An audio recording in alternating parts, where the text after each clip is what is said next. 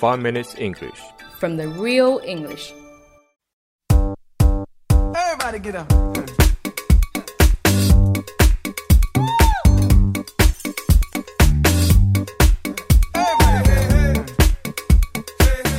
Hi everyone, 大家好， I'm Jerry, 我是 Alex， and we are broadcasting from Sydney, and welcome to the 5 Minute English Show.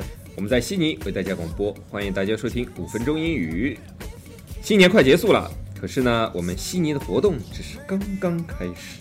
That's right, Alex. It's been an eventful month, but the fun continues. Do you know what is coming up?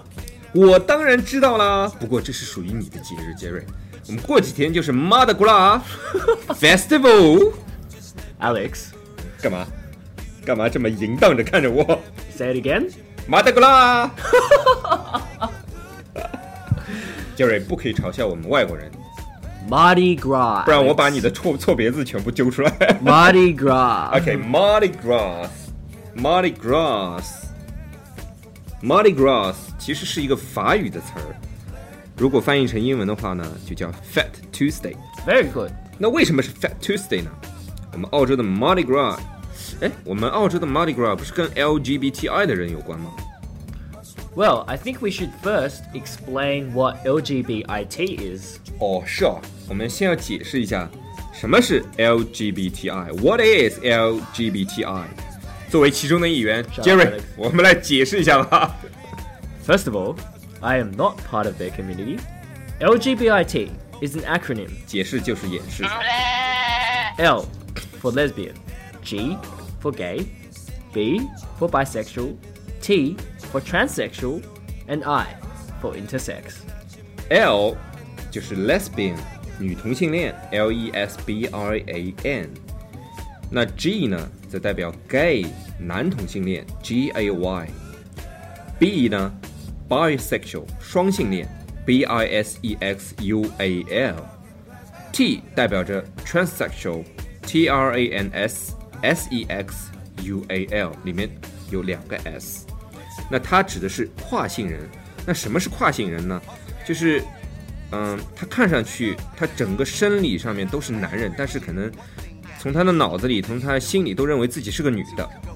相反，他可能看上去是个女的，但他从心里也认为自己是一个男人。那最后的 I 代表的是 intersexual 双性人，这个就不难理解了。那简单来说，这些都是非直的人。杰瑞，你到底是哪一个呢 Alex, ？You you can ignore me. of course.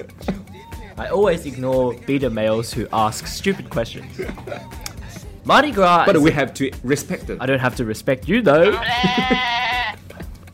Mardi Gras is a religious celebration that occurs before Lent, a Christmas event.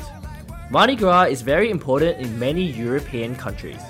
However, in other countries, the Mardi Gras festival has nothing to do with the LGBTI community.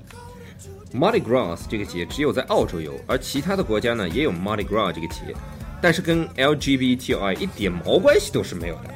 所以呢，如果听众朋友里面有 lesbian、gay 啊、bisexual、transsexual 或者是 intersexual 的话，只能来悉尼哦，别的地方的 Mardi Gras 都是假的。 is a religious celebration that occurs before Lent, a Christian event. Mardi Gras is very important in many European countries.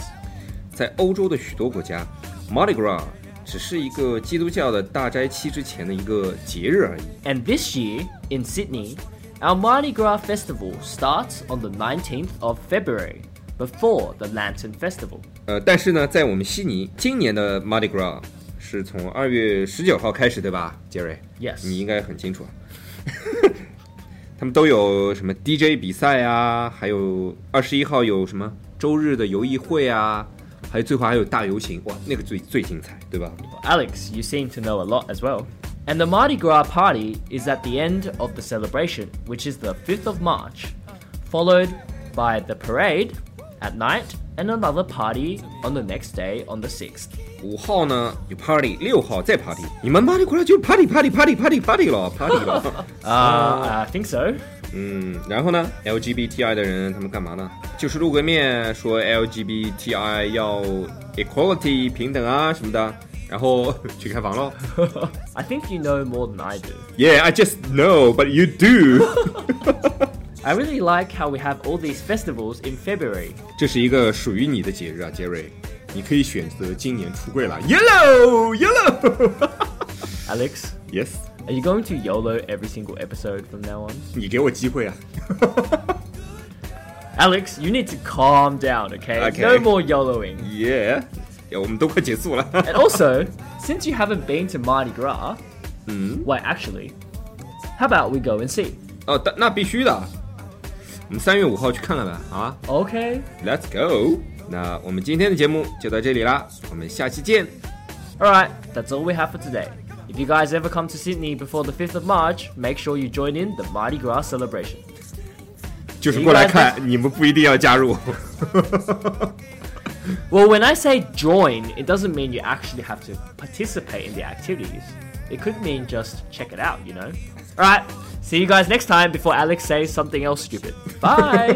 Whoa, whoa, 如果大家喜欢我们的话，可以在苹果播客 Podcast 和荔枝 FM 里搜索“每日五分钟英语”，那个黄色背景的爆炸头就是我们了。喜欢我们的话，可以订阅我们的节目，或者给我们点赞以资鼓励。也可以在苹果播客 Podcast 和荔枝 FM 里给我们留言，我每条都会回复的。也欢迎大家转发我们的节目，让更多的朋友参与到我们的节目中来。如果大家喜欢我们节目的话，可以加我微信号，不是微信公众账号，是我私人微信号 A L E X 下划线 Z Q 下划线 Y U。大家也可以在节目下方看到我的微信号，复制粘贴就可以了。我会在微信里发红包的哦。